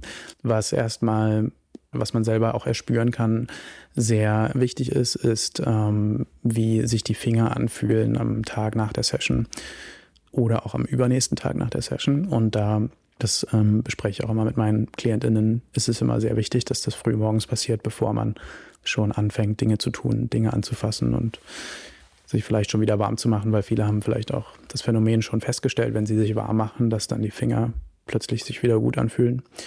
Das heißt, frühmorgens direkt nach dem Aufstehen ist immer ein guter Moment oder ist meistens immer der schlechteste Moment am Tag, was die Symptome angeht, äh, wo man Dinge beurteilen kann. Und am Tag nach einer Session dürfen die Finger sich auch mal unangenehm anfühlen, also stiff, ähm, fest, weniger beweglich vielleicht und man spürt, dass die Ringbänder oder die Gelenke vielleicht gereizt sind und das wäre jetzt erstmal ein relativ normaler Prozess, was die Regeneration nach der Session bedeutet. Das heißt, nach, nach diesem Reiz, den man dann setzt, entsteht auch eine Schwellung im Gewebe und diese Schwellung, diese Raumforderung, die löst dann eben dieses unangenehme Gefühl aus. Und wenn dieses Gefühl dann am Tag darauf, also zwei Tage danach, weg ist, dann würde ich sagen, ist erstmal alles in einem grünen Bereich. Und wenn dieses Gefühl aber persistiert, also länger anhält, dann ist das schon mal ein Zeichen dafür, dass der Schaden, der entstanden ist, schon vielleicht ein bisschen größer ist als äh, nach einer intensiven Session. Genau, das wäre was, worauf man achten kann. Das nächste, was wahrscheinlich sogar mit das ähm, stärkste Tool ist, was wir aktuell so haben, ist dieses Thema, was ist meine Kapazität? Also die Frage, die sich jede Person stellen kann, ist, was habe ich die letzten drei Monate gemacht? Wie oft war ich bouldern? Wie oft war ich trainieren? Wie lange waren die Sessions? Also man kann das wirklich ganz stumpf zusammenzählen. Ich war dreimal die Woche, zwei Stunden, das sind sechs Stunden die Woche. Und das mache ich seit drei Monaten. Und in diesen drei Monaten habe ich mich nicht verletzt und habe mir nicht wehgetan. Das heißt, ich kann erstmal relativ gut davon ausgehen, dass wenn ich dieses Format so weiterfahre, ich wahrscheinlich keine Verletzung erleiden werde. Es sei denn, es gibt irgendwie, wie gesagt, sehr unglückliche Umstände. Und das nennt sich dann quasi Kapazität. Also was toleriert der Körper, was kennt er. Und wenn man über diese Kapazität drüber geht, das sind meistens eben die Momente, ich war länger krank, jetzt gehe ich wieder und gehe von null auf drei oder viermal die Woche. Oder ich habe sonst immer nur ein, zweimal die Woche Zeit, ähm, fahre jetzt auf einen Trip und jetzt gehe ich fünf Tage am Stück im Blow Bouldern. Und diese Wechsel von, von diesen sogenannten Volumina, also von vier Stunden die Woche auf zehn Stunden die Woche, das ist halt viel zu krass, viel zu drastisch und das ist quasi fast vorprogrammiert, dass wenn man das weiterfährt, dann nach so zwei, drei, vier Wochen sich die ersten Symptome einstellen. Das ist das, worauf man erstmal achten kann. Dann ist der nächste Punkt natürlich, man kann die Strukturen auch stärken. Also wir hatten ja vorhin besprochen, dass man das Dickenwachstum verändern kann, aber es ist einfach ein langer Prozess. Man kann aber auf jeden Fall die Festigkeit des Materials deutlich steigern. Und das kann man beim Klettern vor allen Dingen eigentlich, oder die meisten können das nur durch Hangboard-Training erreichen, weil man möchte dort ja recht hohe mechanische Belastungen auf die, auf die Finger bringen. Das bedeutet in der Regel über 70 Prozent der Maximalkraft. Und das mit einer gewissen Frequenz in der Woche, meistens so dreimal die Woche. Und wenn man dieses Training eben dann durchführt über einen Zeitraum, wird auch das Material stärker und man kann mehr aushalten. Ich glaube, das ist erstmal was, was, wo ich so sagen würde, das sind ja. nur die wichtigsten Punkte. Da kann ich auf jeden Fall was mit anfangen. Und zum Hangboard-Training. Das ist ja nun schon äh, das Fingertraining, über das wir auch noch sprechen wollen oder beinhaltet halt das. Und was würdest du sagen, wie und wo äh, kann man damit anfangen, einsteigen? Was ich mal höre, ist so, bevor du anfängst mit Hangboard-Training, boulder halt erstmal ein, zwei Jahre oder so. Also so Pi mal Daumen. ähm, ja. Was sind deine Erkenntnisse, wann man damit anfängt und wie man das am besten macht? Ja, sehr spannendes Thema. Unterscheiden sich die Geister, würde ich sagen. Ähm, ich bin ein ganz klarer Verfechter davon, dass das Hangboard-Training eigentlich ab dem ersten Klettertag mit dabei sein sollte. Und ähm, vielleicht, um das so ein bisschen zu erläutern, ist so ein bisschen dieser Perspektivwechsel von, wenn jemand jetzt anfangen möchte mit Laufen oder Marathon laufen möchte, dann würde man jetzt auch nicht sofort von 0 auf 100 erstmal, ja, lauf erstmal so viel, wie du kannst und dann fangen in zwei Jahren an, Krafttraining zu machen zum Beispiel.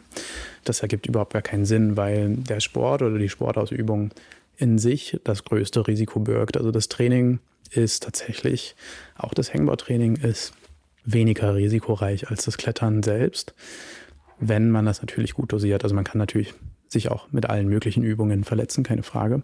Wenn man dort auch einfach zu viel macht und sich nicht genügend Pause lässt oder nicht genügend Pause äh, dem Körper gibt. Aber ansonsten kann man dieses Hangboard-Setting, wenn man das jetzt mal über, also vergleicht gegenüber, ich bewege mich an der Wand, ist das halt wesentlich kontrollierter. Ne? Ich habe eine ganz geradlinige Belastung. Ich kann voraussehen, wie sich die Leiste anfühlt. Das heißt, die ist immer gleich. Ähm, nicht wie an der Wand, wo jeder Griff irgendwie ein bisschen anders ist. Und ich kann vor allen Dingen steuern, mit wie viel Gewicht ich da dranhängen möchte oder wie viel Gewicht ich anhebe. Und das macht's sehr, sehr berechenbar und sehr, sehr sicher. Ich sage auch immer gerne, man könnte wirklich auch mal den Spieß umdrehen und sagen, ja, man könnte auch äh, ein halbes Jahr bevor man anfängt mit Klettern, Finger trainieren und dann ins Klettern einsteigen. Das wird natürlich niemand machen, weil wer investiert die Zeit in, in ein Training, in einen Sport, den man vielleicht irgendwann beginnen würde. Das macht, macht natürlich keinen Sinn, aber das ist im Endeffekt das, was man dann in der Reha tut. Ne? Also wenn die, sich jemand verletzt, dann holt man die Person erstmal aus dem Sport raus und wird das Gewebe in einem kontrollierten Setting belasten und auch sukzessive steigern, bevor die Person dann wieder uneingeschränkt in dem Sport teilnehmen darf. Genau, von daher hat das für mich erstmal nur Vorteile und ich würde das, wenn ich jetzt anfangen würde mit Klettern, erstmal in Form einer Erwärmung integrieren. Das heißt, ja, so ein paar Dead Tanks zum Beispiel in die Erwärmung mit, mit einbauen, um das Gewebe zum einen für das Klettern vorzubereiten, aber zum anderen auch, um schon auch Reize zu setzen, damit das Gewebe aufbaut. Sag nochmal, was der Dead Hang ist. Du hast es, glaube ich, schon zwei, dreimal gesagt. Genau, der Dead Hang ist einfach nur die Bezeichnung für die Übung. Ich hänge ähm, an einer Leiste am Griffboard klassischerweise einfach eine Leiste, wo alle vier Finger reinpassen und man kann dort mit beiden Armen hängen im langen Arm und hängt dort quasi wie ein toter Mensch, woher auch immer dieses, dieses Wort stammt, aber man macht dort quasi nichts äh, außer hängen. Einfach nur hängen. Und äh, sind die Füße in der Luft oder stellt man die Füße irgendwo auf? Am besten. Das geht beides. Ne? Also ähm, wenn man ähm, jetzt nicht so lange hängen kann an dieser Leiste, könnte man eine Leiste wählen, die tiefer ist, also die tiefere oder mehr Auflagefläche hat. Und äh, man könnte aber, wenn man jetzt nur eine kleine Leiste zur Verfügung hat, auch etwas Gewicht rausnehmen, indem man ein bisschen auf dem Boden stehen bleibt. Kann das natürlich schwer messbar machen, aber das ist dem Körper eigentlich relativ egal. Also wenn man ungefähr diese Intensität trifft, so 7, 8 von 10, auch wirklich so als subjektive Belastungsstufe, dann ist man da schon erstmal ganz gut unterwegs. Und das, was vielleicht auch noch interessant ist, also das, was jetzt so die letzten zwei Jahre voll auf den Markt gepoppt ist, ist sind die No-Hang-Devices. Ähm, das sind quasi kleine mobile Hangboards, wo man vom Boden aus Gewichte anheben kann. Und der riesige Vorteil von diesen Geräten ist, dass das total irrelevant ist, wie viel Kraft man hat. Man kann immer das Gewicht finden, was man halten kann und ist nicht so davon abhängig, wie hoch das Körpergewicht ist oder wie hoch die Kraft in Relation zum Körpergewicht also ist. Also man hebt ein Gewicht an mit einer kleinen Leiste. Genau, ja. Und ähm, der zweite Vorteil ist auch derjenige, dass man nicht über Kopf arbeitet. Die Überkopfposition ist auch so eine Endbewegung im Schultergelenk, die wir gut aushalten. Ich will da überhaupt keine, gar keine Angst schüren. Aber gerade wenn man gereizte Schultern hat, dann kann das ganz sinnvoll sein, die so ein bisschen zu entlasten, indem man auch das Hangboard-Training jetzt nicht noch über Kopf macht. Und es gibt auch Personen, die sehr viel trainieren und die auch sehr, sehr viel Fingerkraft haben und die auch in den Dead Hangs dann schon auch anfangen, ihre Schultern zu ermüden. Dann ist das eine ziemlich gute Möglichkeit, um die Schulter in einer Neutralposition zu haben und anders zu belasten. Und das ist auch eine Belastung, die die Schulter sehr gut ab kann wir haben jetzt vor allem über das Hangboard gesprochen, das haben ja vielleicht manche auch schon äh, selber zu Hause hängen. Welche Trainingsgeräte oder Hilfsmittel sind denn vielleicht noch empfehlenswert, wenn man sich jetzt mit diesem Thema Fingertraining auseinandersetzen möchte, sich vielleicht ein Setup für zu Hause holen möchte? Was könnte man gebrauchen? Ja, also für das Fingertraining zu Hause wäre beispielsweise eben so ein mobiles Hangboard ähm, sehr sinnvoll. Ansonsten braucht man Gewichte. Gewichte sind relativ teuer. Wer schon mal Gewichte gekauft hat, Ansonsten eine, ein Loading Pin beispielsweise. Das ist ein Stab, wo man Gewichte drauf stapeln kann und das dann an dieses mobile Hangboard befestigen kann, beziehungsweise an den Klettergurt, wenn man sich an ein stationäres Hangboard hängen möchte.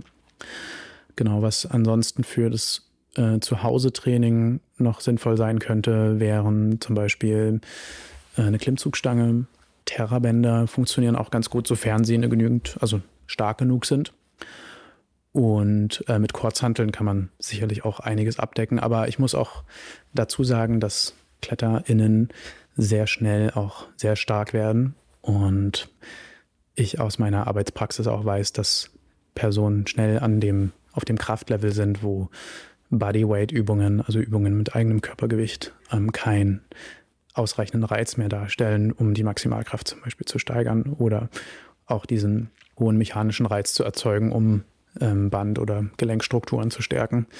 Und dann wird es schnell notwendig, auch höhere Gewichte, Langhanteln, Power Racks zur Verfügung zu haben. Also Geräte, die man vielleicht sonst klassischerweise aus einem Fitnessgym kennt, die jetzt aber auch sukzessive mehr Einzug in die Kletter- und Boulderhallen bekommen, was auch total wichtig und total gut ist das ist auch so ein bisschen der Prozess oder die Entwicklung, die jetzt gerade aktuell so stattfindet, dass das Training im Klettern wesentlich moderner wird und auch angemessener wird. Ja, da bringst du mich jetzt zu einem Punkt. Ich habe doch mit dem Joost gesprochen und der hat gesagt, du hast ihm geholfen bei der Einrichtung von den Trainingsräumen ja. im Onyx. Und ähm, die Frage, die wir quasi aus dem anderen Interview an dich mitbringen, ähm, was sind denn wirklich die Essentials in einem Trainingsbereich in einer Boulderhalle? Ja, das ist eine sehr, sehr gute Frage. Also für das Athletiktraining wollen wir, um, für das Klettern wollen wir die Beine trainieren, wir wollen den Oberkörper trainieren, also Drück- und Zugbewegungen. Äh, wir wollen die Finger trainieren. Das heißt, um das zu gewährleisten, ist tatsächlich ähm, ein sogenanntes Power Rack, also dieser Metallkäfig mit Langhantel und Gewichten, das Multitool schlechthin, wo man erstmal sehr, sehr viel abdecken kann. Dann gehören auf jeden Fall verschiedene Hangboards in den Trainingsbereich, um das Fingertraining zu machen. Ähm, es braucht Klimmzugstangen. Es braucht theoretisch auch Beintrainer, eine Auswahl an, an Kurzhanteln. Es braucht ein Campusboard für das Schnellkrafttraining für fortgeschrittene Menschen. Es braucht Systemwände, Spraywalls im Sprachgebrauch, also Wände, wo die ganze Wand voller Griffe ist und man sich Dinge definieren kann, die im eigenen Möglichkeitsrahmen sind oder gut zu dem Körper passen und wo man einen Trainingsboulder definieren kann. Und das ist, würde ich sagen, erstmal so die absolute Basisausstattung. Also diese Power Racks sind einfach nicht zu umgehen, wenn man gerade Drück- und Beinbewegungen angemessen trainieren möchte oder programmieren möchte. Zugbewegungen kann man natürlich auch gut mit einer Klimmzugstange machen, aber ein Seilzuggerät für horizontales Ziehen, das wäre vielleicht noch was. Also wenn das noch in einem Trainingsbereich steht, dann würde ich persönlich sagen, wow, okay, diese Halle ist perfekt ausgestattet. Das ist ein Gerät, was uns jetzt da gerade noch fehlt. Das, das wird aber irgendwann kommen. Ja, das ist erstmal, würde ich sagen, auf jeden Fall ein Qualitätsmerkmal an einer Halle. Okay, cool. Äh, und dann äh, kommen wir jetzt mal vom Onyx weg zu der Arbeit, der, die du ja auch in ganz Deutschland in Boulderhallen machst. Du gibst Trainingsworkshops und arbeitest auch mit vielen Athletinnen und Athleten als Personal Trainer zusammen. Und was ich da sehr äh, eindrucksvoll finde, weil man es einfach so oft sieht und weil es so witzig aussieht, sind, das sind die Try-Hard-Faces, die du mit den Leuten ja. anscheinend sammelst. Also wenn du mit äh, jemandem arbeitest, trainierst, dann gibt es erstmal so eine Task Tests der Maximalkraft und die ziehen dann irgendwie so ganz doll an so ganz kleinen Pocket-Hangboards mhm. und gucken dabei wahnsinnig angestrengt. Ähm, du machst anscheinend gerne Bilder davon und mhm. postest sie bei Instagram. Kannst du mal uns dieses Prozedere erklären, was da eigentlich passiert, während diese lustigen Bilder entstehen bei diesen Maximalkraft-Tests? Wie laufen die ab? Was kommt da am Ende bei raus? Ja, ähm, das erkläre ich sehr, sehr gerne die Struktur, die ich mir so aufgebaut habe, die ich sinnvoll erachte, ist, dass ich neben sehr ausführlichen Erstgesprächen auch eben diese Leistungsdiagnostik mache. Das bedeutet konkret, ich mache eine Kraftanalyse und schaue mir Maximalkraftwerte zum einen an, also wie viel Kraft steckt in den Fingern, in der Schulter, in den Beinen, in dem ganzen Körper. Und Maximalkraft ist die eine Komponente, also wie viel kann eine Person maximal erreichen an Kraftwerten. Schnellkraft spielt aber auch eine Rolle. Kontaktkraft, Kraftausdauer und Explosivkraft. Ähm, also das heißt, ich mache auch noch Geschwindigkeitsmessungen. Und aus den Werten kann ich dann auch relativ präzise, also ich würde sagen, vielleicht so um, um, die 90 Prozent relativ sicher sagen, in welchen Graden die Person ungefähr bouldert oder klettert ähm, und auch in welchem Terrain, also ob die Person wahrscheinlich eher in der Platte stark ist, leichten Überhang an, an kleinen Leisten oder in Volldächern an größeren Griffen. Und genau zusammen mit der Anamnese oder mit dem Erstgespräch, wo ich natürlich das genau dann auch nochmal erfrage, ergibt sich dann das, was die Person in dem Moment auch braucht oder worauf der Trainingsplan dann auch abzielen soll. Das kommt aber natürlich auch darauf an, was die Person möchte. Also wenn die Person ein Projekt hat in einem Volldach, ähm, was an der absoluten Grenze ist und in der Stärke liegt, dann kann man natürlich auch die Stärke weiter ausbauen. Genau, und diese Try-Hard-Faces, das ist natürlich dann der Moment, wo man das Testing macht und ja, es sind einfach sehr, sehr lustige und schöne, schöne Bilder und ähm, es ist natürlich auch wichtig, das Ganze so ein bisschen auch mit Humor zu nehmen. Am Ende machen wir hier alle was, was ähm, uns auch Spaß machen soll. Mhm, ja. Okay, sehr spannend, ja, wie präzise man da auch die Sachen dann rauslesen kann. So, dann hast du einen Trainingsplan für die Person und arbeitest dann über einen gewissen Zeitraum mit der Person zusammen. Wie, wie lang erstreckt sich so eine Zusammenarbeit genau. dann? Quasi, um irgendwie ein gesetztes Ziel zu erreichen? Ich werde sofort darauf antworten, vielleicht noch als Ergänzung. Ähm, nicht, dass es jetzt so äh, rumkommt, dass ähm, ich jetzt eine Formel gefunden habe, ähm, wie ich irgendwie gerade fest definieren kann. Es ist natürlich so, dass es auch Menschen gibt, die technisch unterschiedlich aufgestellt sind. Ähm, das heißt, die Körperproportionen spielen auch immer wieder eine Rolle. Das beziehe ich natürlich auch alles dann mit ein in die Diskussion. Das vielleicht noch, noch mal so. Mhm. Äh, dazu. Der Sport ist sehr komplex, das ist mir klar. Und das ist auch das, was äh, mich so sehr, so sehr anspricht und warum ich auch ähm, seit Jahren die ganze Zeit daran auf der Suche bin, was so biomechanisch die Anforderungen sind und was, was so die Athletik eben ausmacht. Und das ist aber auch natürlich nur ein Teil von der Medaille. Genau, wenn man mit mir zusammenarbeiten möchte, meine Trainingsformate, also ich arbeite in der Regel im Einzelcoaching, die Workshops ist sowas, was ich jetzt noch begonnen habe, um nochmal auch eine andere Zielgruppe anzusprechen. Aber im Einzelcoaching arbeite ich mit den Leuten mindestens drei Monate zusammen. Ähm, das heißt, äh, mit der Anamnese und diesem, dieser Kraftanalyse bekommen die Leute dann einen Trainingsplan, beziehungsweise sogar zwei Trainingspläne, die aufeinander aufbauen und trainieren das quasi dann diese zwei, drei Monate durch. Währenddessen bin ich mit den Leuten auch immer in Kontakt und ähm, es gibt auch äh, Selbstmessungen, die meine Klientinnen dann durchführen, um dann zu schauen, ob der Trainingsplan funktioniert und die, die Adaption, also die Körperveränderungen auch stattfinden. Das wäre so das, wo ich sagen würde, das braucht an Zeit, um schon ja einfach Trainingsfortschritte auch wirklich verzeichnen zu können. Ich habe ganz am Anfang auch mal kürzere Zeiten gemacht. Das ist, glaube ich, eher so klassisch in, in der Trainingswelt, dass man so Trainingspläne für vier Wochen oder sowas macht. Aber das ist meines Erachtens nicht genügend Zeit, um auch diesen Transfer an die Wand auch wieder zu bekommen ne? und auch diese Kraftzuwächse dann in Schnellkraft zum Beispiel zu transferieren und dann das auch beim Bouldern abrufen zu können. Da ist mir das wichtiger, dass das irgendwie ja, mehr Qualität hat und ein bisschen ganzheitlicher ist. Mhm. Ich würde gerne über ein Beispiel mit dir sprechen, äh, über eine Person, die wir, wie ich eingangs schon gesagt habe, die wir sehr gut kennen. Die Helene Wolf zählt zu deinen Kunden und die wohnt aber nicht in Leipzig. Also du hast ja da in Leipzig dein Büro, deine Trainingsstätte. Ähm, Helene wohnt tatsächlich äh, quasi am anderen der Ende der Leitung hier in Berlin. Ja. Mhm. Und wie machst du so eine Zusammenarbeit auf Distanz? Wie geht das? Genau, es ist vielleicht für manche so befremdlich, so ein Remote-Training zu machen, aber das funktioniert tatsächlich ziemlich gut. Also Helene kam nach Leipzig, wir haben eine Kraftanalyse gemacht und ähm, dieses Anamnesegespräch gemacht. Und sie hat dann einen Trainingsplan von mir bekommen und nachdem sie dann auch eben trainiert und das sieht dann so aus, dass wir einmal die Woche, manchmal auch mehrmals die Woche, manchmal nur alle zwei Wochen äh, miteinander schreiben oder auch telefonieren. Oder sie mir zum Beispiel auch ähm, Videos abfilmt von den Übungen. Und sie sagt mir auch, was ihre Trainingsziele sind, was sie so vorhat, was für Klettertraps anstehen, welche Wettkämpfe anstehen. Und dann bauen wir das Training dann entsprechend nach ihren Wünschen um. Man lernt sich natürlich auch mit der Zeit immer mehr kennen. Das heißt, je länger man miteinander arbeitet, desto einfacher ist es auch, die Person einzuschätzen. Ähm, und äh, desto einfacher ist es auch für mich, das Training natürlich auch zu programmieren und zu gestalten. Hm. Kannst du uns sagen, was du über Helene rausgefunden hast in dieser Analyse? Also woran ist sie besonders gut? Ja, genau. Ich habe natürlich, ähm, ich wusste, dass du äh, diese Frage stellen wirst. Ich habe ähm, mit Helene auch kurz Rücksprache gehalten, dass wir hier nichts erzählen, was äh, sie irgendwie nicht möchte. Genau, das erstmal vorweg. Äh, zum anderen, genau, haben wir diese Kraftanalyse gemacht und mal unabhängig davon ist sie natürlich eine, eine extrem gute Boulderin oder Kletterin. Sie hat super viel Spaß, ist mega ehrgeizig und ich glaube, das, was Helene so sehr auch auszeichnet, ist, dass sie, was das Klettern und Bouldern angeht, einfach sehr vielseitig ist. Also sie ist technisch sehr versiert und ähm, kann das, was sie so physisch auch zu geben hat, ziemlich gut an die Wand bringen. Das ist das, was man wahrscheinlich auch erstmal erwarten würde von jemandem, der die deutsche Meisterschaft gewinnt.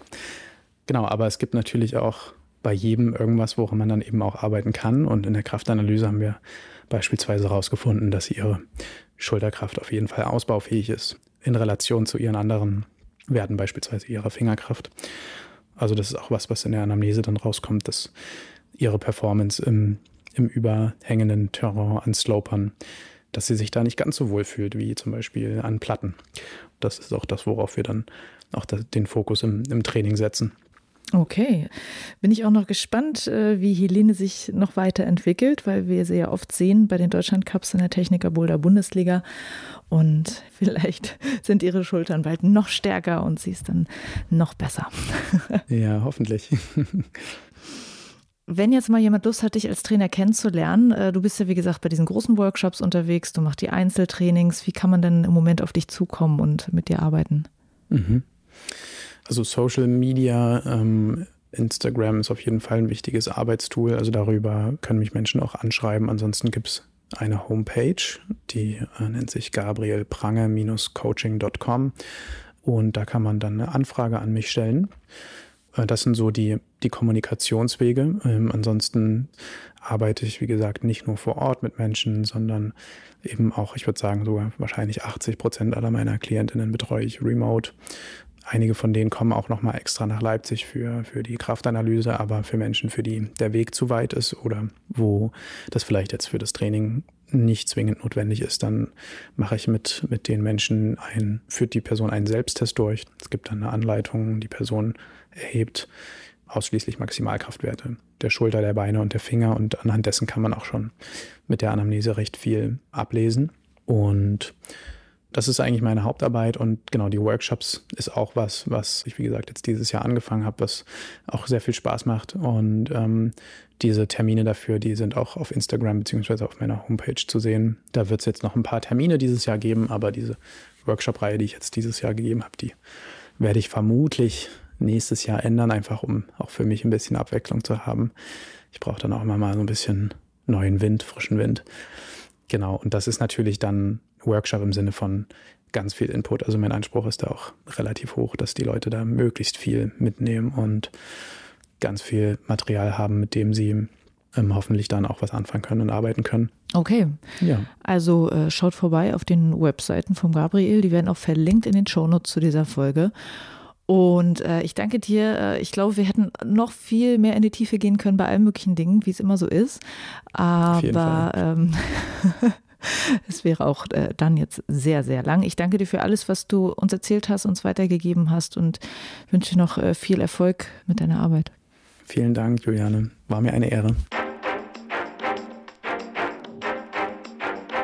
Das war's für diese Folge im Techniker Boulder Bundesliga Podcast. Danke an meine Interviewgäste Jost Lehmann und Gabriel Prange.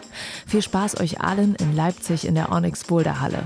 Und bis zur nächsten Folge, die kommt schon sehr bald, denn es ist mal wieder ein Doppelspieltag. Die nächste Station ist in Dresden im Boulder Drome. Wir hören uns.